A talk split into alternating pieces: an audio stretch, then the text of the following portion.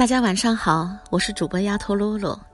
今天晚上呢，给大家带来这篇文章，叫做《赠你四味长寿药》。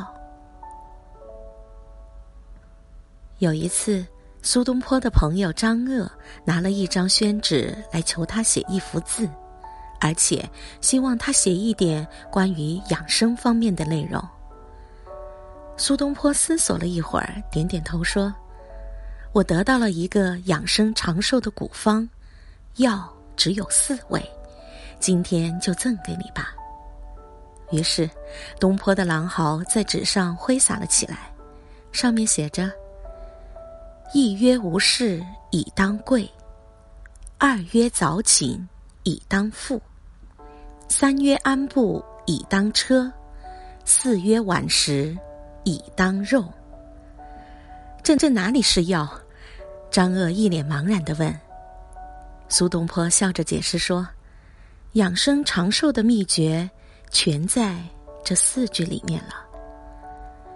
所谓‘无事以当贵’，是指人不要把功名利禄、荣辱过失考虑得过多，如能在情志上潇洒大度、随遇而安，无事以求。”这比富贵更能使人终其天年。早寝以当富，是指的吃好穿好，财货充足，并非能使你长寿。而对于老年人来讲，养成良好的起居习惯，尤其是早睡早起，比获得任何的财富更加宝贵。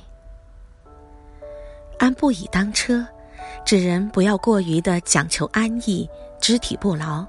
而应多以步行来代替骑马乘车，多运动才能强健体魄，通畅气血。晚食以当肉，意思是人应该以以饥方食、喂饱先止来代替对美味佳肴的贪吃无厌。他起不解释，饿了以后才进食，虽然是粗茶淡饭。但其香甜可口，会胜过山珍。如果饱了还要勉强吃，即使美味佳佳肴摆在你的面前，也难以下咽。苏东坡的四味长寿药，实际上是强调了情志、睡眠、运动、饮食这四个方面对养生长寿的重要性。这种养生的观点，即使在今天，仍然值得借鉴。